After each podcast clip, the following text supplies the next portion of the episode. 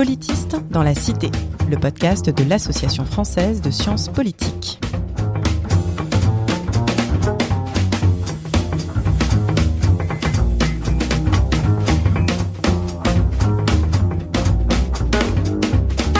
Bonjour et bienvenue dans Politiste dans la Cité, le podcast qui vous parle des sciences du politique et de leur contribution à la vie politique en France et à l'étranger. La science politique, c'est une discipline, des concepts, des controverses, mais c'est aussi, et peut-être avant tout, un métier, fait par des enseignantes chercheuses et enseignants-chercheurs qui œuvrent au quotidien à produire et à transmettre des savoirs sur la manière dont le pouvoir est façonné, légitimé, mis en œuvre, contesté, hier comme aujourd'hui. Je suis Marie-Clouy et aujourd'hui, j'ai le plaisir de m'entretenir avec Daniel Mouchard pour revenir sur huit années en immersion à la mairie de Paris. Bonjour Daniel Mouchard. Bonjour Marie-Clouy, merci beaucoup de votre invitation. Daniel Mouchard, vous êtes professeur de sciences politiques à l'Institut d'études européennes de l'Université Sorbonne Nouvelle, connu aussi sous le nom de Paris 3, et vous êtes rattaché à l'ICE, l'équipe d'accueil du CNRS Intégration et coopération dans l'espace européen. Vous êtes un spécialiste des mouvements sociaux et des enjeux de représentation politique, ainsi que des questions de démocratie urbaine. Votre thèse que vous avez soutenue en 2001 à l'Institut d'études politiques de Paris était intitulée Les exclus dans l'espace public, mobilisation et logique de représentation dans la France contemporaine. Vous l'avez réalisée sous la direction de Marc Sadoun et publiée sous le titre Être représenté, mobilisation d'exclus dans la France des années 90, publication qui a eu lieu en 2009 chez Economica. En 2005, vous intégrez la Sorbonne Nouvelle, vous vous investissez au sein de la revue Raison Politique que vous avez contribué à créer, vous enseignez à Paris 3, mais aussi ailleurs comme à Prague et Budapest, vous publiez, et puis vous allez bifurquer. En 2010, vous intégrez le cabinet du maire de Paris de l'époque, Bertrand Delanoë, d'abord comme conseiller chargé de l'enseignement supérieur, de la recherche et de la laïcité. Et puis en 2014, avec l'élection de Anne Hidalgo, vous devenez directeur de cabinet de la maire adjointe en charge de l'enseignement supérieur, de la recherche et de la vie étudiante, Marie-Christine Lemardelet. Pendant huit ans, vous allez donc faire une parenthèse dans votre carrière universitaire et vous mettez donc en application l'adage devenu célèbre selon lequel quand on veut trouver un nouveau travail, il suffit parfois juste de traverser la rue. Blague à part, en cette fin d'année qui souvent peut être le moment d'une sorte de bilan ou d'envie d'ailleurs, on s'est dit qu'un épisode consacré à une reconversion professionnelle, même provisoire, puisque vous êtes revenu ensuite dans votre université d'origine, nous ferait le plus grand bien. Mais avant toute chose, Daniel Mouchard, la question rituelle, Qu'est-ce que cela signifie pour vous être un politiste dans la cité? Merci beaucoup Marie. Déjà merci pour cette euh, pour cette présentation de de mon parcours dans laquelle je je me retrouve évidemment euh, tout à fait et euh, et le, pour le mot de, de, bifurcation que vous avez employé, et en fait, euh, pour répondre à votre première question, qu'est-ce qu'être un politiste dans la cité? Vaste question. Je répondrai, ça peut être très différent, évidemment, pour en fonction des personnes et des parcours. Ça peut être, par exemple, un engagement partisan ou électoral sur le long terme, dans la durée, d'ailleurs, qui peut être parallèle hein, et articulé avec une carrière euh, d'une professionnelle à, à l'université. Dans mon cas, c'est pas ça. Enfin, des engagements partisans, je peux en avoir par ailleurs, mais mais ce, de, ce dont on parle aujourd'hui, c'est plutôt précisément une affaire de bifurcation, euh, comme reprendre le terme que, que vous avez utilisé. Euh, J'allais dire politiste dans la cité. Pour moi, c'est politiste dans les cités, sans vouloir faire de jeu de mots facile, mais je le fais quand même. Euh, parce que effectivement, c'est au fond des transferts, j'allais dire, euh, d'univers professionnel d'un univers professionnel à un autre en réalité. Hein, euh, D'abord, dans un premier temps, euh, Sciences Po, dans le temps des études, avant le doctorat, euh, envisager de préparer l'école nationale d'administration. C'est quelque chose qui m'a beaucoup mhm. travaillé. Finalement, pour différentes raisons sur lesquelles j'ai pas le temps de revenir, euh, je n'ai pas choisi cette voie. Je me suis lancé dans l'aventure du DEA à l'époque, ça s'appelait encore comme ça, l'étude politique de Sciences Po et donc du doctorat. Vous l'avez rappelé. Puis l'agrégation, la carrière universitaire.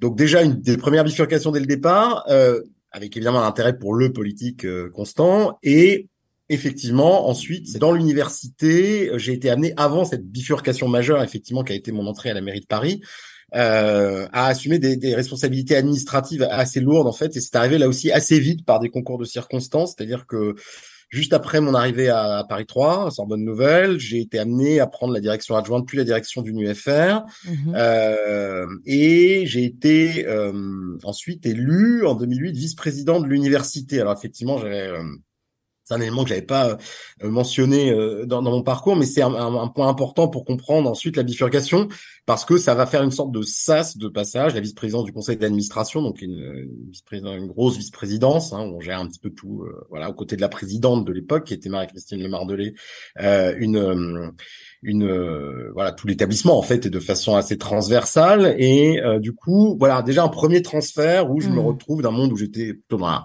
recherche et l'enseignement évidemment à à me lancer dans, dans l'administration universitaire et hop, euh, deux ans après, euh, par un concours de circonstances, là encore, effectivement, de nouveau une bifurcation. Et puis, vous l'avez dit, euh, ensuite, allez, allez, au bout de huit ans, euh, rebifurcation, enfin retour hein, à l'université, donc depuis depuis 2018. alors donc voilà, politique dans la cité. Dans mon cas, ça a été des voilà des, des pratiques professionnelles, si vous voulez, des accumulations aussi de, de de, voilà de, de, façon de faire, euh, de contact avec des univers, des champs sociaux euh, très divers, même s'ils peuvent avoir des affinités par exemple, mais enfin quand même avec des modes mm-hmm. de fonctionnement, des enjeux et des règles euh, tout à fait diverses. Et voilà, ça a été un peu cette histoire de de, de sauter de l'un à l'autre, si j'ose dire, enfin de, de passer de, de, l'un à l'autre. Parfois, je dis sauter parce que parfois, effectivement, on a l'impression un peu de faire un grand bond dans le vide. ça, on pourra y revenir si vous voulez. Bah merci, on va euh, vous avez euh, pas mal déjà euh, évoqué tous les thèmes sur lesquels on, on va revenir. Alors justement avant qu'on passe dans cette dans cette dans cette cité parisienne, revenir d'abord donc à, vos travaux hein, puisque donc vous avez donc commencé cette carrière d'enseignant chercheur avec des travaux qui ont porté d'abord sur la question des mobilisations d'exclus en France, sur les questions de déficit de représentation politique. rétrospectivement, est-ce que vous voyez un lien entre ces intérêts de recherche et ensuite les fonctions que vous avez euh, occupées par la suite. Pour le dire autrement, est-ce que vous pensez qu'il y a certains sujets de recherche qui marquent un plus ou moins fort engagement politique ou partisan et qui prédisposent ensuite à vouloir occuper des fonctions peut-être plus euh, ouvertement euh, d'intérêt public ou en tout cas de d'engagement dans dans la vie dans la vie politique?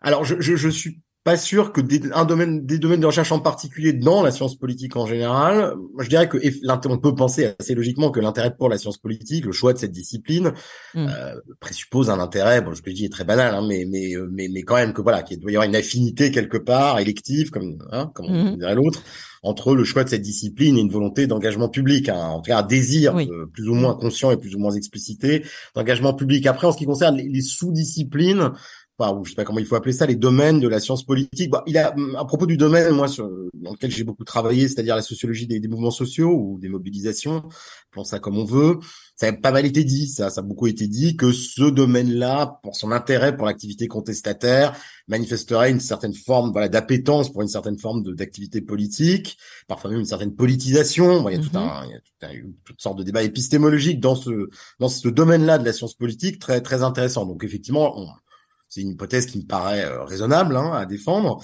euh, mais je pense qu'on pourrait tout à fait, enfin encore une fois, je, je vois pas pourquoi, enfin par exemple si on fait des études électorales aussi, ça peut être, euh, et puis on en a des exemples, hein, je veux dire aussi mm. par un intérêt poussé pour la chose électorale peut être technique et statistique et analytique, mais il peut voilà aussi s'articuler à une volonté d'entrer dans dans l'arène. Donc, mais ce que je veux dire, c'est que vous vous êtes pas dit, par exemple, justement, vous parliez de aussi du voilà d'une certaine peut-être hésitation avant de, de de, de vous engager dans la carrière universitaire avec le, fait d'envisager aussi d'autres types de carrières.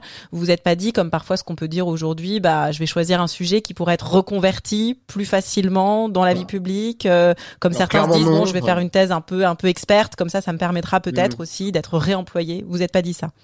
Non, pas du tout. Alors là, vraiment pas du tout, du tout. Euh, puisqu'au contraire, enfin, quand j'ai quand j'ai choisi de me lancer dans la carrière universitaire, c'était pas par rejet de ce que j'avais fait avant, parce que je, mm. ça me plaisait aussi, mais c'est-à-dire que la, filière, faire de l'administration tout de suite à la sortie, enfin, je sentais qu'il manquait un, un chaînon et c'était pas conçu comme, vous voyez, un enchaînement. Sinon, mm. j'aurais fait, j'allais dire en, forme de boutade, j'aurais fait de la sociologie de l'action publique. Oui, d'accord. mais pour lequel que maintenant j'ai pratique, enfin j'ai eu l'occasion en fait de pratiquer in vivo, si j'ose dire, mhm. en devenant moi-même un, enfin rentrant moi-même dans le un acteur des politiques publiques. Ouais, un acteur quand même, ouais, de fait. Euh, donc depuis maintenant, ça, ça m'intéresse beaucoup. Ça m'intéressait déjà avant, mais beaucoup plus encore maintenant après cette expérience euh, à la mairie de Paris. Mais donc voilà, donc c'était pas pour ce qui est de, de, de mes sujets de recherche, ils n'étaient pas, euh, comment dire, je pense, je pense pas, et même rétrospectivement. Euh, ne s'insérait pas dans ce type de parcours. Alors, pour répondre à votre autre question, qui était est-ce que vous pensez que les objets sur lesquels j'ai travaillé, enfin, que, que, que, je pense que les objets sur lesquels j'ai travaillé euh, euh, prédisposés m'ont aidé à saisir. Alors je, spontanément, je dirais non en fait, parce que mm-hmm. euh, et fin si ce n'est en termes très généraux, c'est-à-dire que oui, la question de la représentation politique, effectivement, qui m'avait beaucoup intéressé auparavant, effectivement, on la retrouve hein, quand on plonge dans le champ politique euh, actif, mais enfin, bon, d'une façon, voilà, euh, assez générale, euh, on peut dire que j'ai travaillé moi sur les mobilisations dans l'espace urbain, que la question de l'espace public m'a toujours beaucoup intéressé aussi. Mm. Alors c'est sûr que ça c'est quelque chose que j'ai retrouvé aussi. La question de l'espace public est une question absolument lancinante évidemment dans une autorité politique locale, sous toute forme, de toutes sortes de formes d'ailleurs, physiques, symboliques, euh, etc. Donc à ce niveau de généralité, on peut dire que oui, mais au-delà de ça, les compétences euh, opérationnelles que j'ai acquises pendant la recherche, euh, je peux pas dire que c'était vraiment transférable directement dans, dans l'univers euh, politique. Il y a eu mm. une phase d'apprentissage, hein, de social learning, comme disent nos amis de, de sociologie de l'action publique, qui a été particulièrement intense, rapide et, je veux dire, douloureuse à certains égards. Alors on va on va y revenir, mais juste avant ça, comment est-ce qu'on passe quand même d'une position de professeur des universités à Paris, donc on peut dire euh, de l'extérieur et sans vouloir trop caricaturer, une position relativement enviable aussi euh, dans le monde universitaire en tout cas, euh, au rôle de conseiller au sein du cabinet du maire de Paris. Au-delà de la chronologie, qu'est-ce qui se passe en fait en termes de choix professionnels et de choix personnels de se dire ben en fait je vais quand même changer de métier? Tout à fait. Alors vraiment, enfin, je suis pas le seul à le dire. Je pense quand il s'agit de, quand on vous propose d'intégrer un cabinet, que ce soit un cabinet euh, au niveau mairie, enfin au, niveau ministériel, euh, ça va très très vite. En fait, euh, en fait, ce qui s'est passé, si vous voulez, pour, de façon purement factuelle, c'est que effectivement, comme je vous l'ai dit, j'ai été amené à prendre des responsabilités au sein de l'université, vice-président du CA, et que dans ce cadre-là, on a été amené avec la présidente à voir fréquemment euh, les équipes de la mairie de Paris, notamment pour parler des questions immobilières de l'université, qui à l'époque était très problématique. Enfin, mm je rentre pas ici dans les, dans les détails, c'est pas c'est pas le sujet, mais voilà, beaucoup d'interactions avec la mairie euh, des contacts très sympathiques, etc. Et un jour arrive un coup de fil Euh, en me disant, euh, eh bien, il y a une place qui est vacante au cabinet du maire de Paris, euh, notamment pour s'occuper des questions universitaires. On a pensé à toi. Voilà, ça se passe comme ça. Et je suis pas le seul à raconter ça. Ça se passe souvent comme ça. Et réponse attendue dans dans 24 heures. non, pas exactement quand même, parce qu'on n'est pas non plus dans la formation d'un gouvernement, hein, mais réponse attendue très très rapide, on va dire. Et alors, c'était des contacts. Donc, on, on comprend bien hein, le lien entre le fait mm. d'occuper des positions de vice-président, parce que forcément, du coup, on est en contact avec les acteurs publics. Est-ce que très concrètement, c'était aussi des contacts contacts euh, euh, partisans, de proximité, d'amitié dans d'autres euh, domaines vous, vous avez dit qu'aussi vous aviez un engagement partisan à, à côté. Oui, alors engagement partisan qui n'était pas d'une très forte intensité pour le dire hein, mm-hmm. clairement. Non, alors une proximité évidemment, une affinité politique, idéologique, oui bien sûr, mm-hmm. ça depuis longtemps et c'est lié à ma socialisation familiale, politique, etc. Euh, donc ça, c'est c'est évident compte tenu du, du, du contexte. Mais euh, après, non, c'était pas forcément des liens préexistants. J'avais eu l'occasion de rencontrer des gens de la mairie. Euh, hmm. On avait, euh, il y avait eu un déplacement pendant la campagne des élections régionales. Je me souviens que c'était effectué à l'université Paris 3. Bon, voilà, des, des, des, choses un peu anecdotiques comme ça, donc des liens de d'interconnaissance, mais assez ténus. Hein. Mm Non, vraiment, c'est plus par cette espèce d'espace un peu de sas, si j'ose dire, d'espace interstitiel, qui, qui, qui, euh, dans l'université, le monde de la gouvernance universitaire, euh, qui est très particulier quand même hein, du mm. point de vue des formes de gouvernance des organisations, comme on, puis il y a des travaux là-dessus, hein, puisque c'est un monde. Enfin, au départ, on est quand même souvent un amateur, hein, mm-hmm. euh, et on rentre dans une espèce de, de la gouvernance universitaire. On, on c'est une espèce de formation express, certain nombre de, choses, où, et en même temps, vous vous retrouvez dans une situation, voilà, de, de, de ouais, d'interface entre le mm. monde universitaire académique et puis toutes sortes d'interlocuteurs externes euh, qu'il s'agit de convaincre. Euh, donc une espèce de, de, drôle de position très intéressante par ailleurs, que j'ai beaucoup euh, beaucoup aimé. Euh, mais voilà, c'est ça qui a fourni en fait un peu la, la chose et le repérage entre guillemets de, de, de ma personne dans, dans cette affaire. Qu'est-ce qui du coup a fait que vous avez dit oui à ce à ce poste? Bah, c'est-à-dire que quand on est dans un contexte, enfin, effectivement, dans un délai de réponse aussi restreint, on est obligé de réfléchir très très vite. Euh, donc on n'a pas beaucoup le temps de faire un, un raisonnement, euh, disons coût-bénéfice. ça va, ça va assez vite. Je pense que c'est une impulsion. Enfin, excusez-moi, la réponse est un peu est un peu banale, mais j'ai eu une impulsion, qui, quelque chose qui remontait à loin certainement, effectivement une forme de socialisation politique, en me disant, euh, voilà, bah, c'est le moment. Hein, on mmh. propose ça, on ne te le proposera pas tous les jours. Essayons et tu, tu n'as rien à perdre. Alors là, c'est là qu'il faut euh, faire intervenir un point matériel très important. En revanche, c'est que évidemment, il s'agissait d'occuper une position en détachement de l'université. Mm.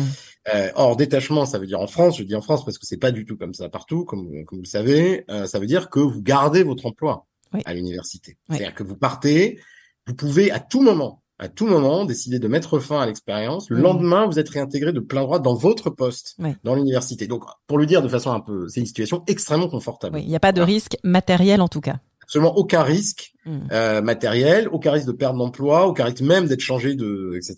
Vous mmh. retrouvez, à le, mais vraiment le jour même où vous le choisissez, votre poste. Donc, euh, ça a beaucoup pesé, hein, clairement dans mon choix pour, pour ne rien vous cacher.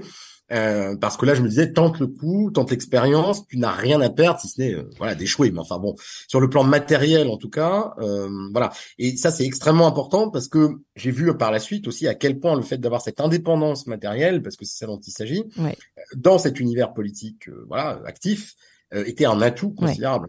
Dans les moments difficiles, mmh. parce qu'il y en a beaucoup dans ce type d'univers, euh, moment, voilà, bah, il y a une certaine brutalité ou euh, du stress, de la tension. Je dis toujours, oh bon, ok, mais je peux toujours mm. revenir en arrière. Donc pour le choix initial, ça, je pense que c'est quand même quelque chose de très important, c'est-à-dire le désir de faire, voilà, de la politique, clairement, hein, mm-hmm. euh, mais qui s'est préparé encore une fois, voilà, plutôt par encore une fois accumulation d'expérience que choix euh, de carrière, de cursus politique. Hein.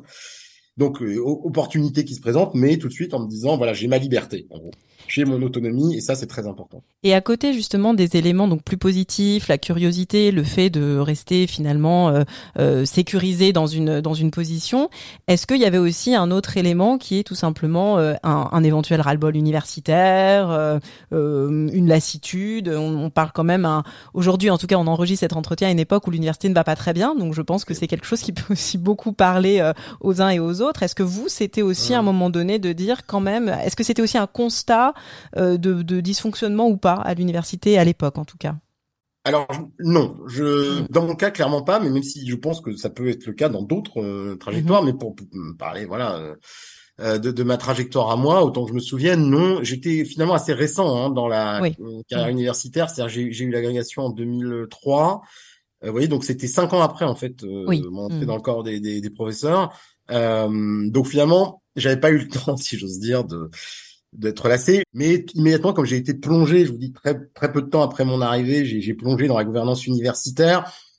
Oui. Ça, alors, encore une fois, c'est un monde bien particulier où effectivement on est évidemment confronté aux difficultés et, constamment, mais du coup on, on, agit dessus, donc enfin, dans la mesure du possible en tout cas. Euh, mais du coup on n'a plus le même rapport à la situation. Donc je, je c'était pas une lassitude, c'était euh, j'étais en plein dedans si vous voulez. Et mais par contre par rapport à ce que vous dites, ça veut pas dire dire ça, évidemment, c'est pas dire qu'il n'y a pas de difficulté, oui. qu'il n'y en avait pas déjà à l'époque, et à fortiori maintenant, mais alors ça, on pourrait en parler, mais c'est un autre sujet encore. Et dernière euh, question euh, sur le choix, avant de rentrer un peu plus dans le, le concret de ce que vous avez fait, euh, est-ce qu'il y avait aussi éventuellement un risque symbolique pour le coup? Plus de quitter euh, le, le, le, monde universitaire. Euh, je ne sais pas si, par exemple, euh, vous en avez un peu parlé à vos collègues sur qu'est-ce que, est-ce que ça va être bien vu ou pas. D'autant plus que là, vous vous alliez vraiment à, dans, dans, une activité qui affichait un engagement partisan à gauche marqué. Donc, il fallait aussi assumer, pour le coup, de sortir vraiment du rôle. C'est encore différent que peut-être des fonctions peut-être en administration ou voilà. Qu'en, était-il de ce risque-là entre guillemets, si, si le terme est oui, Oui, non, non. Alors, il y avait un vrai risque, enfin mesuré, mais hein, je veux dire pas, mm. mais mais mais quand même réel. Euh, alors pas du point de vue, je pense, de la de la marque partisane entre guillemets ou de de l'affiliation que ça supposait, parce que bon, l'université dans laquelle j'étais, je suis toujours plutôt université, on va dire, où la, la couleur politique dominante est à gauche. Bon, voilà, mm. ça veut pas dire qu'elle est euh, comment dire exclusive, et tant mieux. Hein, euh, mais bon, voilà, clairement, si euh, c'était pas c'est pas une université dans laquelle euh, passer dans ce type d'univers partisan là était conçu comme quelque chose d'absurde. Vous voyez ce que je veux dire mm. Ce qui n'est pas forcément le cas dans tous les établissements. Par contre, effectivement, il y a eu un risque, non pas, alors je ne crois pas, ça dépend de quel point de vue on se passe, du point de vue des collègues de sciences politiques, qui sont pas si nombreux que ça. Hein. Paris 3, euh, la science politique est une petite discipline, mhm. avec d'excellents collègues, mais on n'est pas très nombreux. Euh, mais du point de vue de la science politique en général et de tous les amis, collègues de la discipline, euh, j'ai pas non je, je, je, je, ça n'a pas été perçu enfin je n'ai pas le souvenir d'avoir eu des remarques ah ça y est tu euh, tu quittes l'université etc j'ai même eu une petite brève sympathique à l'époque dans Palestra le journal de l'AECSP c'était encore un journal papier à l'époque donc voilà c'était non non c'était plutôt, plutôt euh, bah, bon courage mais vas-y mm. À l'université, dans mon université, c'était un peu différent parce que j'étais vice-présidente depuis pas très longtemps. D'accord. Et j'ai un peu quitté mes fonctions comme ça. Bon, j'ai mm. on a préparé le, voilà la suite et quelqu'un qui m'a succédé. Hein. Je suis pas parti en claquant la porte ou en. Mm. Je me suis dit bon, voilà, encore une fois, personne n'est irremplaçable. Il suffit juste de bien organiser, voilà, la, la suite. Et donc, je suis parti sans sans, sans, sans culpabilité, disons.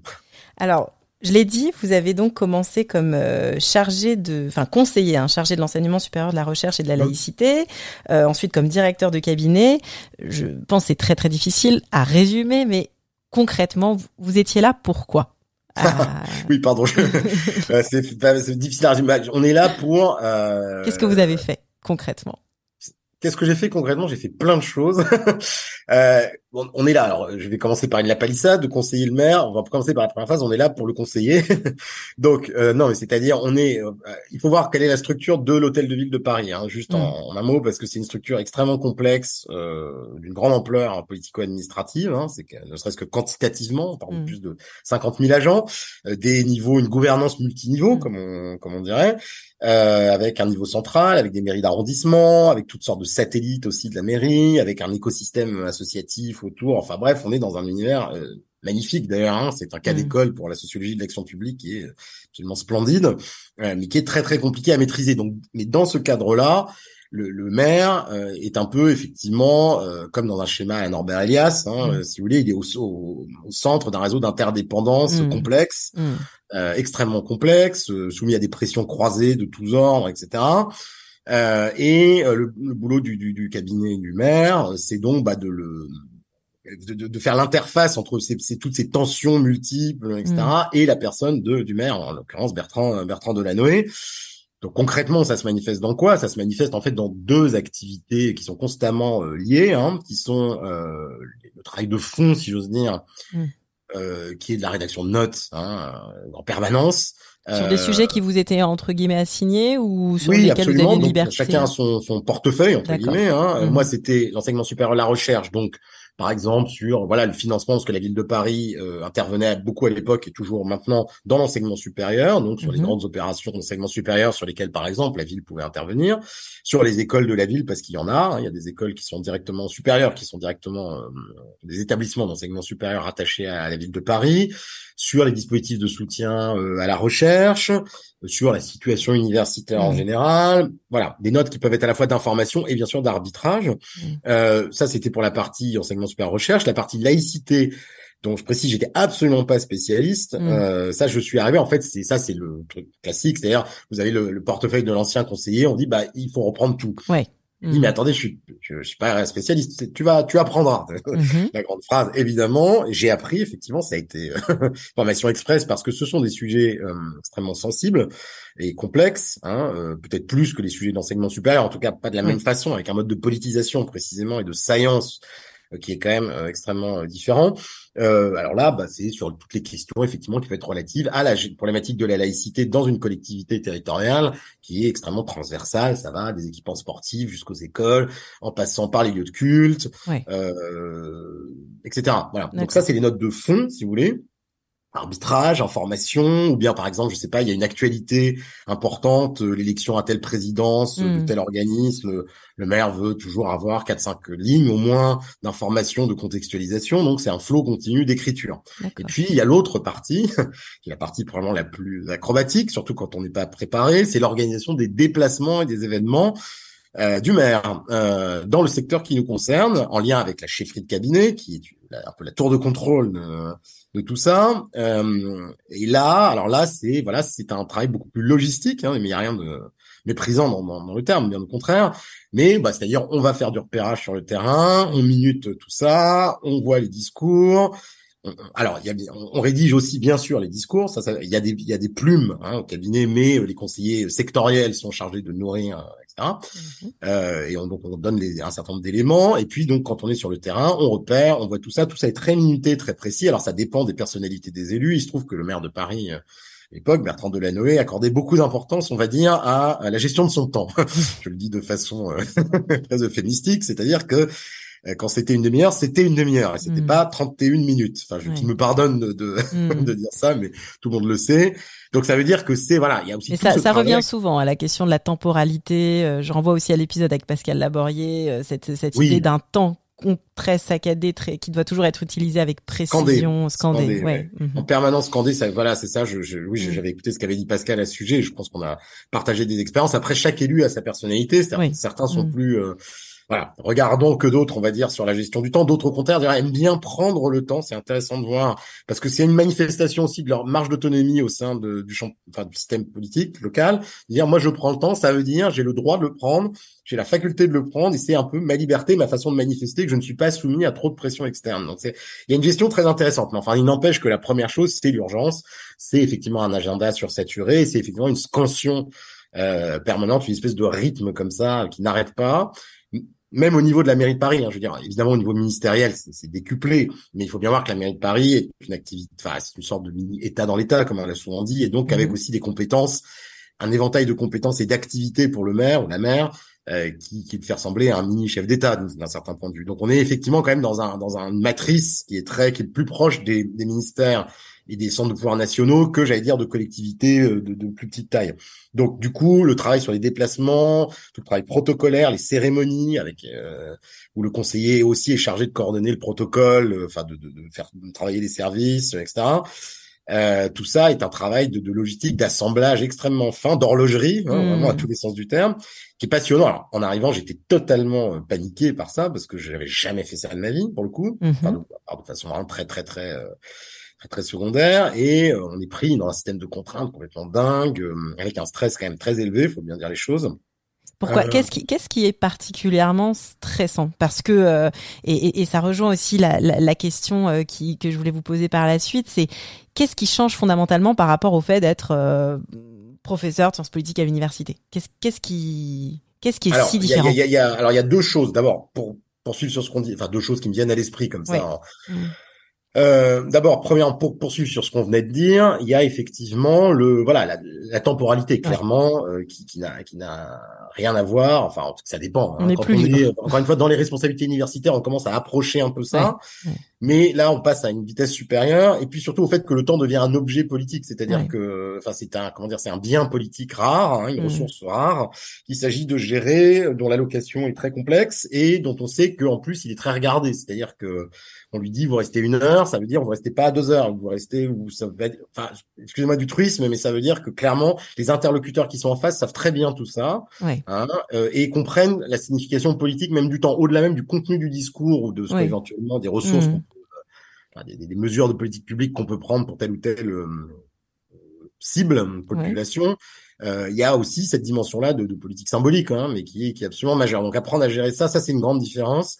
Euh, le temps est bien plus en fait, euh, enfin quelque chose qu'il s'agit de travailler plutôt que dans le monde universitaire. Je pense que le temps est encore, peut-être pas pour très longtemps, mais encore, euh, on a encore un peu de protection temporelle par rapport Ouais. à d'autres. Je dis un peu parce que je Mm. n'ignore pas qu'elle se s'effiloche constamment Mm. cause de tout un tas d'évolutions, mais voilà, c'est c'est vraiment très différent. Ça c'est le premier point. Et le deuxième point, c'est alors l'insertion dans une hiérarchie. Ouais. Euh, ouais, ça c'est très différent quand même. C'est-à-dire qu'on devient en fait un rouage entre guillemets de la machine. Ouais. Euh, alors, le cabinet du maire dans la hiérarchie de, de l'hôtel de ville est, est très haut, hein, puisque voilà, il est euh, rattaché directement au maire. Donc, avec le secrétaire général, on est euh, voilà au cœur du dispositif, mais il n'empêche quand même que voilà, on est, on a un directeur de cabinet, euh, on a euh, un secrétaire, une secrétaire générale de la ville de Paris, des directeurs adjoints et le maire lui-même. On a euh, des gens, bah, bon, euh, je, je vais pas dire Qui vous donnent des ordres. mais pardon? Qui vous donne des ordres? Ouais, ah oui, oui, oui, oui. Ah bah oui, clairement.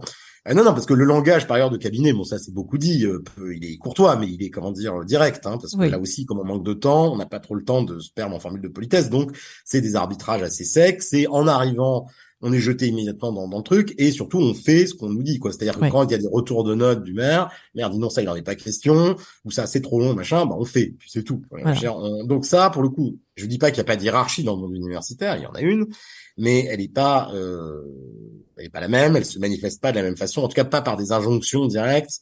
Euh, c'est autre chose, quoi. Ça, il faut apprendre à ça. Il faut apprendre aussi, du coup, à euh, avoir un rapport au statut euh, qui est très différent. C'est-à-dire que moi, j'arrive, je suis professeur de l'université, donc dans la hiérarchie statutaire, je suis voilà, j'ai ce poste-là.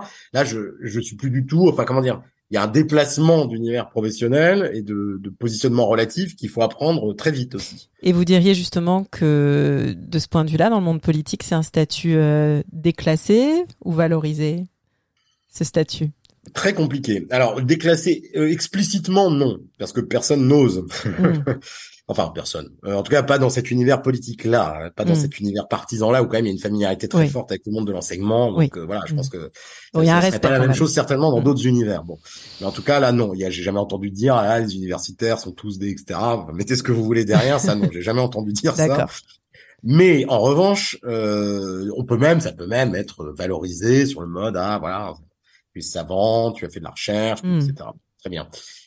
Donc ça c'est bien, ok. Mais en revanche, euh, quand on est, si j'ose dire, dans le feu de l'action, euh, ça change. C'est-à-dire que euh, la façade, comme dirait notre ami Goffman, c'est une chose, mais après, dans le feu de l'action, encore une fois, comme je viens de le dire, qu'on soit professeur d'université ou ceci ou cela n'a strictement aucune importance. Quand il y a un problème et que le maire est pas content, c'est vraiment, euh, c'est exactement pareil. Premièrement, une espèce d'égalisation qui se fait dans l'action, et deuxièmement, euh, les ressources, alors là pour le coup, euh, politico-administratives, euh, notamment quand on est dans un univers peuplé de hauts fonctionnaires, oui. euh, des narcs. Euh, là, là, on, on, voit bien clairement euh, dire la dissymétrie des ressources hmm. euh, et le fait que ne pas avoir ça et le capital social hein, qui est attaché bien sûr je parle pas que des ressources d'expertise mais aussi évidemment du capital social euh, fait qu'il est beaucoup plus difficile parfois de s'insérer dans tout ça hein, c'est-à-dire dans hmm. tous les réseaux informels qui évidemment sont des conditions de possibilité de de, de l'action publique dans ce domaine-là. Et alors, est-ce que justement, à l'inverse, il y a eu des situations où là, avoir le cursus que vous aviez d'universitaire, de politiste, a été un atout et qui a pu vraiment aussi euh, peut-être faire la différence à un moment donné. Je ne sais pas si vous auriez une anecdote ou un moment où là vous vous êtes dit euh, c'est pas mal d'avoir une formation en sciences politiques pour faire ce que je dois faire là. Au-delà, j'imagine aussi de, des sujets, puisque vous étiez aussi sur des sujets euh, universitaires. Mais est-ce que quand même à un moment donné vous avez été reconnaissant à votre formation. oui, toujours, mais éternellement. ça n'est pas fini. Non, non, mais oui, oui. Alors, j'allais dire pas, pas, pas comme dans, comme une ressource vraiment valorisable, si vous me passez le mmh. vocabulaire un peu matérialiste, mais dans le cadre de, de ce que j'ai fait, c'est-à-dire euh, le fait que j'ai été politiste ou sociologue ou euh, juriste ou n'a pas euh, n'avait pas une grande importance clairement. C'est pas l'aspect disciplinaire. Dans cet univers-là, mmh. mais non, mais pour moi en revanche c'était important. C'est-à-dire que alors là, mais bon, on revient à des choses assez classiques, mais quand même qui sont très importantes quand on rentre là-dedans dans cet univers qui quand même encore une fois et même en étant protégé, même ceci cela, et quand même il y a, y a, des chocs hein, cognitifs quand même mm-hmm. assez importants de stress, de tout ce qu'on a, enfin tout ce qu'on a évoqué. Euh, le fait et on est confronté effectivement à un monde administratif d'une extrême complexité avec des codes euh, voilà, qu'on ne maîtrise pas du tout au départ. Là, effectivement, c'est clair qu'avoir les ressources de la science politique générale, si j'ose dire, c'est-à-dire avoir fait de la sociologie de l'action publique, avoir fait de la sociologie du métier politique, euh, euh, voilà, permet d'avoir réfléchi déjà sur les questions d'agenda politique, de, et ainsi de suite. Tiens, je pourrais continuer. Ça, ça donne des ressources intellectuelles d'auto-objectivation de ce qu'on est en train de faire et de ce que font les autres, euh, qui, qui, sont rassurantes. On comprend vite les règles du jeu. Oui, voilà, ça, mm. ça, ça, pour le coup, ça sert clairement. Ça, mm. c'est sûr. Après, encore une fois, dans le domaine lui-même, vu les, sujets sur lesquels je travaillais, ça aurait pu être différent, peut-être sur d'autres sujets. Là, non, moins. Euh, C'est-à-dire c'est pas la science politique en tant que discipline que j'ai investi vraiment euh, dans, dans, dans, mes objets de travail à ce moment-là. Mais ça aurait pu être différent en fonction d'autres objets, encore une fois. Et est-ce qu'à l'inverse, il y a eu un moment où euh, vous avez vécu une situation où là vous vous êtes dit euh, je suis absolument pas préparé, absolument pas formé à, euh, à ce type de, de, situation, une situation de crise ou alors un sujet. Vous disiez par exemple que la laïcité c'est un sujet euh, que vous ne connaissiez pas et on sait à quel point il est euh, il, il, est sensible dans le domaine de l'enseignement. Donc voilà, est-ce que vous avez un moment où vous vous êtes dit là j'aurais bien aimé quand même avoir peut-être un autre type de formation? Ah bah ça, alors je pourrais vous raconter en détail mon arrivée à l'hôtel de ville, ce que je ne ferai pas pour pas être trop long, mais j'arrive. on attend. Non, non, mais on, on a aucune contrainte temporelle. Deux mots, c'est marrant. Enfin, deux jours après mon arrivée, on m'annonce que je suis de permanence, comme on dit. Euh, mhm. C'est-à-dire qu'il y a une permanence de, de, de, chaque conseiller à son chacun son tour. Mm. pendant une semaine tient une semaine de enfin une fait une permanence. C'est-à-dire qu'en gros il est la personne référente du cabinet du maire qui est appelé en cas de crise en cas de gros problèmes d'incendie de d'accidents graves enfin vous voyez tout ce qui peut arriver. Et deux jours après donc on reçoit un certain nombre de dépêches pardon du, du centre ce qu'ils appelaient le centre de veille opérationnelle à l'époque bah, tout quoi, toutes les informations euh, qui traversent une ville comme Paris en 24 heures, vous imaginez que ça fait beaucoup, parce qu'il se passe beaucoup de choses. Et au bout de deux jours, j'arrive euh, et on me dit t'es de permanence, on me donne là le, téléphone, euh, le truc, etc. Et je commence à recevoir des kilos de dépêches, des trucs, des machins. Je me dis c'est pas possible. J'appelle la directrice adjointe du cabinet qui me dit ah toi, tu t'es fait bisuter mon pauvre et tout. Donc voilà, heureusement on m'a aidé, mais j'étais alors là là je me dis j'ai plongé dans un univers que je ne maîtrise pas du tout. Deuxièmement, euh, une semaine après, je fais mon premier déplacement avec le maire. Euh, j'organise des trucs, je propose au départ des horaires. La chef de cabine me dit mais ça va pas, non, c'est beaucoup trop long. Enfin, jamais il voudra. Donc je commence à tout euh, reprendre, à voder, etc. Et on arrive. Et là, je découvre ce que c'est effectivement qu'un déplacement officiel d'une personnalité politique de premier plan. Et on a l'impression, mais ça, je pense qu'on est beaucoup à l'avoir dit, hein, à, je sais pas d'être pris dans une espèce de flux quoi euh, qui fait on court déjà on court tout le temps hein, aussi il faut pas oublier ça ça fait partie quand même de l'expérience euh, corporelle hein, euh, du, du, truc on passe son temps à courir euh, il faut pas être trop chargé faut pas avoir de sac parce que sinon on sait pas où le mettre enfin bref et voilà.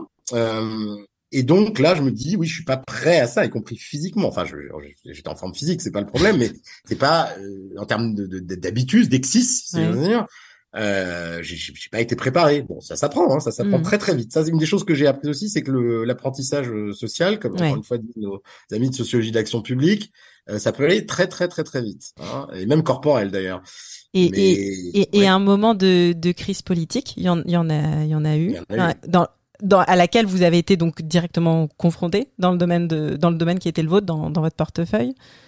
Alors, euh, pas, pas, enfin, bon, sur les questions de laïcité, c'est pas vraiment des, il n'y a pas forcément eu de crise à proprement parler. Il y a en revanche en permanence des questions sensibles comme, euh, à, régler, mais qui sont plutôt des micro-questions, enfin qui parfois peuvent donner lieu à des polémiques. Hein, euh, ça peut partir très vite entre guillemets, euh, mais c'est plus voilà des réglages sur des questions de culte.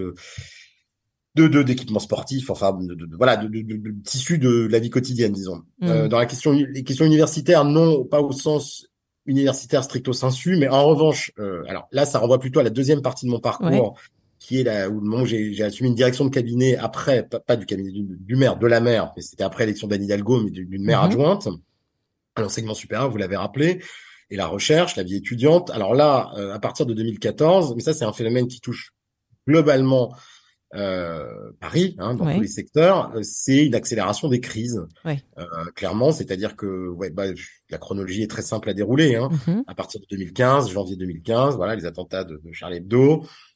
Ensuite, euh, les, les, attentats de novembre. Euh, des crises, les, les prodromes de la crise climatique qui arrivent, la question de la entre guillemets crise migratoire, enfin la crise de l'accueil, moi je préfère utiliser ce terme comme beaucoup, puisque mm-hmm. évidemment c'est ça dont il s'agit euh, des manifestations, euh, voilà, euh, enfin des, des, phénomènes de, de manifestations violentes de, qui se rapprochent, moment de la loi travail, nuit debout, euh, puis les gilets jaunes. Là, c'est le moment où je quitte l'hôtel de ville. Je, je, suis parti juste avant les gilets jaunes, euh, donc j'ai pas eu à gérer ça entre guillemets, mais ça a été, voilà, ce sont des crises là objectivement, alors, des crises évidemment où il y a une désectorisation comme mhm. qui vous savez, qui, qui, est manifeste, mais mais que donc j'ai eu à gérer, oui, dans, dans mon secteur, par exemple, quand il y a eu les attentats de novembre, clairement. Euh, Qu'est-ce que vous avez dû gérer à ce moment-là, justement? Ben, gérer euh, les relations, c'est-à-dire que dans une crise comme ça, bon, tout le monde, c'est la mobilisation générale, bien sûr, et mhm. donc chacun dans son secteur prend contact avec les interlocuteurs euh, qui ont été touchés, mhm. euh, rédige des, des, voilà des messages à l'attention des communautés concernées pour montrer qu'on est là. Mhm. Donc parce que malheureusement en novembre, comme vous le savez, enfin comme d'autres catégories de population, mais il y a eu des étudiants, des étudiantes qui ont été qui ont été tués, puisqu'il y a une part importante de, jeunesse dans les victimes, bien sûr, des attentats de, de novembre, donc, donc des étudiants, pas seulement, mais aussi. Donc immédiatement, il s'agit de savoir d'abord qui c'est, c'est très compliqué, en lien avec le rectorat, de voilà, de, de contacter les présidents d'université, le en lien toujours avec le rectorat, de les familles, d'envoyer des messages, de, euh, de, de, déplacer éventuellement, que les élus se déplacent pour rencontrer les gens, pour parce qu'il y a un besoin évidemment à ce moment incroyable de, de, de contact, de parole, de, même de réassurance physique hein, euh, mm. dans, un, dans, un, contexte aussi traumatisant. Donc, donc voilà, c'est une espèce de, de veille entre guillemets, je sais pas si le terme est le bon, mais enfin de, de, de, de maintien d'un lien très fort avec le secteur dont on a la charge pour montrer qu'on est là, qu'on est là et pas seulement pour dire qu'on est là, mais aussi qu'on fait des choses. Parce que, et puis d'activer aussi ensuite des dispositifs d'action publique, des cellules mmh. d'aide psychologique, etc. Et puis plus après sur le moyen terme, de tirer les enseignements de ça, de, de, de voilà, de, de, de, revenir sur ce qui s'est passé. Enfin bon, je ne peux pas ici rentrer dans les détails, mais si vous voulez, c'est un travail de voilà de mobilisation là pour le coup euh, transsectoriel. Oui. Est-ce que dans un collectif pareil, euh, avec tellement de niveaux de, de gouvernance, c'est possible de se dire là, j'ai fait quelque chose qui a été particulièrement utile? Est-ce que c'est possible de, de voir un petit peu la différence qu'on peut faire à cette échelle-là? Ouais, alors c'est vrai, c'est une très bonne euh, question à laquelle je réfléchis. Euh, c'est vrai que dans un univers aussi complexe, on se dissout facilement, quoi. C'est-à-dire que effectivement, le circuit, les arbitrages sont multiples, les avis sont multiples aussi. Si vous, faites, vous êtes conseiller, que vous faites une note, vous pouvez penser que vous avez une certaine influence, mais évidemment, le, la personne qui décide parle à d'autres euh, hmm. personnes et c'est bien normal. ça, c'est un phénomène euh, classique. Donc effectivement, euh, et puis le, le, cheminement administratif est tellement difficile que oui, effectivement euh, c'est difficile parfois de, de, de, retrouver un petit peu ce qu'on a fait, la traçabilité de, de, ce qu'on a fait aussi. Euh, après, alors ça c'est un phénomène de cabinet, je pense assez euh, assez fréquent. Il y a, euh, comme on dit, le conseiller, la conseillère, parfois s'accroche à un dossier comme ça. dire parmi les multiples de choses qu'on a à gérer, il y a des choses qu'on gère, bon voilà, de, comme on doit le faire, mais de façon disons routinière. Et puis il y a quelque chose qui, pour x ou y raison, vous dites là, je m'accroche à ce à ça. Peut-être aussi parce qu'il y a beaucoup de difficultés et que le conseiller, le cabinet du maire doit justement démêler, faire travailler ensemble, voilà, euh, toutes les administrations dans les sujets particulièrement euh, complexes. On a un rôle de, de transversalité, hein. Euh, idem quand ensuite on est DIRCAB d'adjoint, mais il y a certains dossiers, moi, où je, je peux pas dire j'ai tout fait, parce que évidemment c'est jamais mhm. le cas, mais où je sais bien qu'à certains moments j'ai suscité des réunions, j'ai demandé parfois de façon très insistante euh, et un peu voilà ferme euh, que l'administration prenne en main tel sujet, que tel, euh, etc. Sinon, le dossier allait en gros être planté. Ça, oui, j'ai deux trois quand même exemples de ça que je garde précieusement. Huit ans, c'est long. Est-ce que euh, vous avez euh, déjà, est-ce que c'est fréquent de rester aussi longtemps entre guillemets en, détachement dans ce type de fonction? Je ne sais pas si par mhm. exemple vous, vos, enfin, vos collaborateurs avec qui vous avez travaillé euh, sont restés aussi sur ces temporalités. et puis, du coup, deuxième question, est-ce que vous avez songé à rester du coup mhm. dans ce, dans ce milieu-là et à ne peut-être pas regagner l'université? Ouais, alors première question, j'ai pas de, j'ai pas, je dois dire d'éléments comparatifs très très précis euh, par rapport à d'autres administrations, enfin mmh. d'autres collectivités ou d'autres euh, voilà euh, organes politiques. Je je sais pas. Je, 8 ans, oui, c'est long, oui. Clairement, le travail de cabinet euh, est un travail qui se fait pas non de façon très longue. Alors c'est là qu'on voit quand même une différence, c'est-à-dire que malgré tout, travailler à la ville de Paris, même si c'est très intense, c'est pas la même chose qu'un cabinet ministériel. Je veux dire, euh, mmh. moi j'ai eu des copains qui étaient conseillers à Matignon, enfin ou pas que à Matignon, d'ailleurs dans le cabinet ministériel, hein, qui évidemment c'est une lessiveuse encore beaucoup plus. Euh, oui, on entend souvent qu'on reste dans ce type de poste deux, voire peut-être même quatre ans, mais oui, grand maximum, oui, parce que c'est absolument épuisant, c'est mm. épuisant.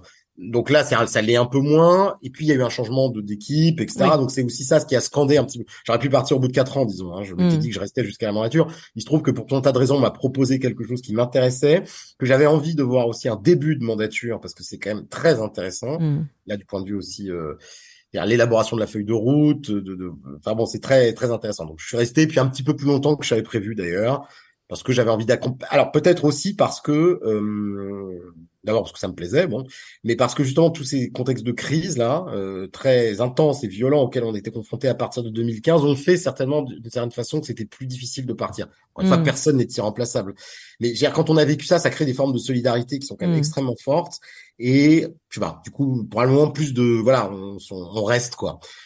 Mais euh, bout de huit ans, donc je, je rentre et vraiment c'est une décision euh, réfléchie. C'est pas par dépit, mmh. c'est pas par euh, voilà, c'est vraiment parce que bon, finalement huit ans ça commence à faire et puis je sais qu'à l'université mon poste était quand même euh, occupé enfin par un ATER, ce qui est très bien parce que ça permet d'embaucher un ATER, mais clairement un attaché temporaire d'enseignement et de recherche pour ceux qui ne connaissent pas notre jargon, mais donc euh, effectivement un enseignant euh, tempo voilà qui reste sur période temporaire. Mm. Voilà, mais simplement mon poste est de fait considéré comme gelé, donc c'est pas très bon pour l'université. Donc bref, Mm. il y avait des raisons de, pour ça. Et puis, et puis le sentiment que oui, bon, j'avais pas pas fait le tour de la question parce qu'on n'en fait jamais le tour, mais que voilà, j'avais bien euh, les routines commençaient à se faire sentir et que donc il était temps. Et alors vraiment, euh, oui, alors la possibilité de rester, alors là, ça supposait ne pas de rester euh, dans un poste de cabinet, mais par exemple d'être transféré entre guillemets dans, dans l'administration municipale. Mhm. Ça m'a été proposé, hein, euh, comme à beaucoup de gens qui sortaient du, du- cabinet. J'ai dit, enfin, j'ai même pas mené la discussion plus loin sur le principe. J'ai dit non, non, je Mm. préfère rentrer à l'université parce que j'ai quand même mesuré. Enfin, euh, je voudrais pas paraître trop, comment dire, béat, hein, euh, mais euh, parce que encore une fois, les difficultés. Et depuis que je suis rentré, j'ai bien vu euh, évidemment aussi à quel point euh, elles avaient augmenté et elles n'arrêtent pas d'augmenter. Mhm. Néanmoins, en rentrant, j'ai quand même mesuré, euh, enfin, en tout cas, à, à titre personnel, que je retrouvais la maîtrise d'un temps que j'avais perdu, en tout cas partiellement. Mhm. euh, c'est maîtrise que j'avais perdue, pas le temps. Hein, euh, que voilà, je, je retrouvais une forme d'autonomie dans le travail euh, qui était extrêmement agréable. Et puis, tout simplement, j'avais envie de reprendre quoi des activités d'enseignement, de recherche. Donc non, non, ça n'a pas été. J'ai j'ai pas regretté du tout et j'ai pas vécu ce retour à l'université comme. euh, j'ai vécu ça plutôt comme. Je vais pas dire une liberté retrouvée parce que c'est pas le bagne non plus là-bas. Et puis encore une fois, Mm. personne ne vous force à le faire. Mais c'est vrai qu'on est dans une situation d'hétéronomie très forte quand même. Faut bien le dire euh, en permanence et c'est normal. Ça fait partie du job. Hein, c'est pas une perversion du système. C'est comme ça. Là, c'est quand même un sentiment d'autonomie retrouvée, certes attaqué de multiples façons euh, constamment, on est bien d'accord, mais par rapport à ce que la position précédente, sur le plan strictement personnel au moins, euh, voilà, donne ce- cette possibilité-là. Vous disiez que pour vous être un politique dans la cité, c'était euh, contribuer euh, à, à transférer euh, des, des savoirs et des savoir-faire d'un d'un milieu euh, à l'autre. Euh, Qu'est-ce que vous avez transféré, à, à votre avis, maintenant que euh, de, de, de votre expérience au sein de la mairie de Paris à l'université? Est-ce que vous avez l'impression que vous avez pu mettre à profit ou que vous mettez à profit aujourd'hui des savoir-faire acquis dans ce dans ce milieu-là? Sur le plan enseignement et recherche, ce que j'ai fait euh, là-bas nourrit beaucoup mon, mes pratiques maintenant. Mm. Euh, clairement, effectivement, si je fais un cours de sociologie de l'action publique, je le ferai plus de la même façon. Euh, Mhm. voilà. Quand on a vécu ça, on a évidemment très envie de revenir sur les outils d'objectivation et ça nourrit quoi mes, mes activités d'enseignement, de recherche aussi, parce que je, je suis en train de travailler sur un projet en, en collaboration avec euh, Patrick Le sur euh, justement les, les, les questions de gouvernance parisienne, parce qu'il y a beaucoup de choses à dire là-dessus, et donc il y a un retour réflexif à faire sur euh, toutes ces euh, activités. Et euh, alors du point de vue des compétences, bon, il se trouve qu'en revenant à l'université, on m'a proposé très aimablement et assez fermement de prendre la direction d'une grosse UFR Mhm. euh, qui compte à peu près euh, 6500 étudiants, plusieurs centaines de- d'enseignants, des, des dizaines de personnels administratifs. Donc je me suis dit oui, bah la transférabilité, elle est là. On va terminer maintenant avec la question euh, insolite. Vous savez que la question insolite, elle peut être euh, très insolite. Alors, dans votre cas, Daniel Mouchard, euh, vous avez soutenu un engagement politique euh, donc à gauche avec des maires de gauche. Je me demandais pour quelle personnalité politique de droite vous auriez pu éventuellement travailler? Euh, ça, c'est vraiment une question insolite, c'est même une question piège. Euh, franchement, je, je pense que j'aurais pas pu. Euh, impossible de travailler pour un euh, quelqu'un dont je partage pas les orientations partisanes et idéologiques. Alors, euh, donc je vous dirais non. Après, bon, essayer quand même d'apporter une réponse puisque c'est ce qu'on attend de moi. Oui, parce que la Je question dirais n'est pas oui ou non. La question est pour quelle personnalité de droite vous auriez Alors, pu je vais pas travailler. un tout petit peu botter en touche quand même. Pardon, c'est mon joker parce en a dans toutes les dans toutes les bonnes émissions. Euh, je ne citerai pas de nom, mais si ça pourrait éventuellement être possible avec un élu local, et j'insiste sur local, mais c'est peut-être lié à mon expérience, mais de type maire, etc., qui a un projet euh, pragmatique pour son territoire, qui fait des choses, qui euh, se place dans une perspective un peu transpartisane. Dans ce cas-là, pourquoi pas? Donc, réfléchissons à des maires, je sais pas, qui sont pas de gauche, qui auraient pu euh, avoir cette expérience-là, fortiori en relevant un territoire dans une situation très difficile. Donc, je vous laisse mettre des noms derrière ça. c'est mon côté euh, quiz et facétieux aussi. Euh, mais voilà, mais clairement, je je me vois pas le faire. Non pas euh, voilà, non pas qu'il n'y ait pas de possibilité d'accord transpartisan sur telle ou telle chose. Heureusement, il y en a. Euh, mais euh, le travail de cabinet, en tout cas, c'est vraiment un travail qui suppose une proximité extrêmement forte. Euh, et donc, c'est difficile vraiment d'aller au-delà de ce qu'on peut, voilà, de, son, ce qui fait la chair de son engagement, quoi. Merci beaucoup, Daniel Mouchard, euh, d'être intervenu dans Politiste dans la Cité. Merci, merci aux à auditeurs. Vous pour votre invitation. Merci à vous. Merci aux auditeurs et aux auditrices pour leur écoute. Merci à l'Association française de sciences politiques de produire ce podcast. On vous souhaite une très bonne fin d'année et on se retrouve dans un mois pour un nouvel épisode de Politiste dans la Cité.